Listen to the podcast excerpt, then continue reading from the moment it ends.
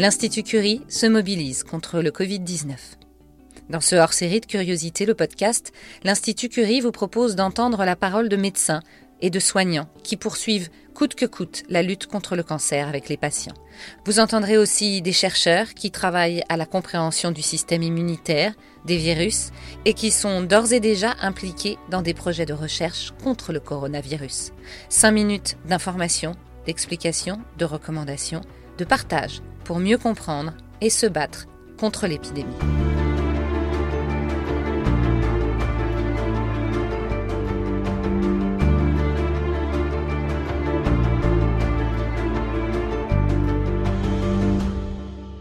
Françoise Escorne, j'ai 65 ans et je suis atteinte d'un cancer du poumon. Jusqu'au 19 mars, euh, j'avais un traitement de chimiothérapie et de radiothérapie pour euh, des tumeurs cérébrales. Bonjour Françoise. Bonjour. Comment vous avez su que vous aviez la Covid-19 Tout à fait par hasard. Euh, lorsque je suis allée passer à, à l'Institut Curie un scanner de contrôle pour mon cancer. Là, je, je, suis restée très longtemps euh, euh, sur, sur la table. Je ne voyais pas venir de médecin.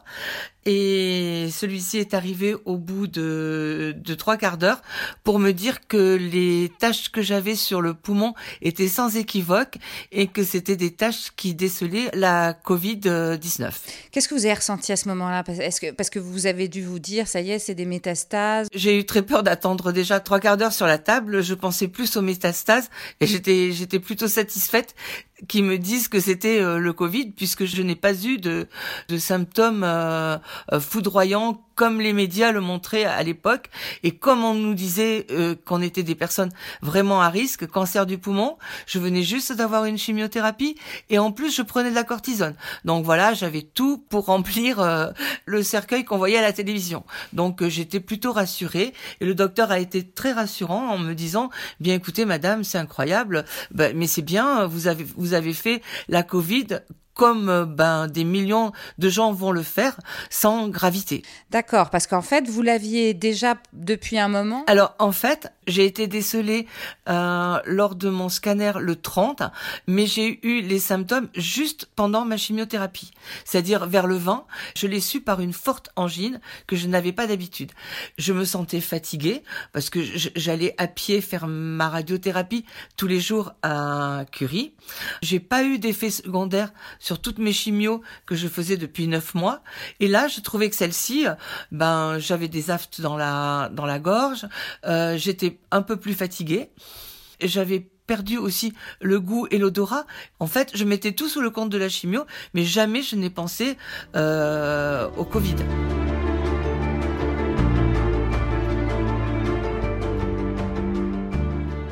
Ça s'est passé cette double thérapie finalement? Comme je n'avais pas de, de, symptômes euh, graves pour le Covid, il n'y avait rien à faire. Euh, donc on m'a dit euh, rentrez chez vous. Si vous avez une, insuffisance respiratoire, il faut tout de suite nous appeler euh, ou appeler le 15, mais nous en avertir. Mais comme je n'ai pas eu de complications et que j'ai rien eu de plus, euh, puisque j'étais en stade de, de guérison, j'étais presque guérie quand quand ils me l'ont décelé le 30 mars. Donc je n'ai pas été suivie par l'Institut Curie. Mais par contre, l'Institut Curie m'a fait, en plus du scanner du poumon, un test de dépistage qui était bien sûr positif. J'ai eu euh, le docteur euh, Boker, l'oncologue, en appel téléphonique, qui avait décidé d'arrêter le traitement de chimiothérapie pour attendre euh, un petit peu de temps et pour voir si on allait faire un autre protocole. Donc j'ai eu des rendez-vous téléphoniques. Je ne suis pas retournée à Curie pour Moi, ce qui m'a rassurée dans ma maladie, c'est que je ne voulais surtout pas avoir une interruption de traitement euh, à cause de la Covid. Je ne voulais surtout pas euh, être mis à l'écart de radio, d'IRM, euh, de, de scanners et de traitements pour mon cancer.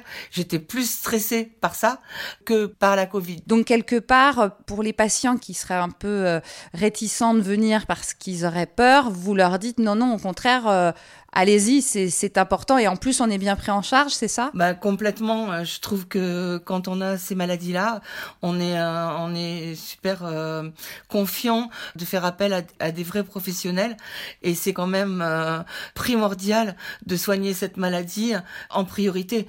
Il faut continuer à se soigner, c'est la seule chose à faire. Il, il faut vraiment suivre ces traitements et ne pas les interrompre.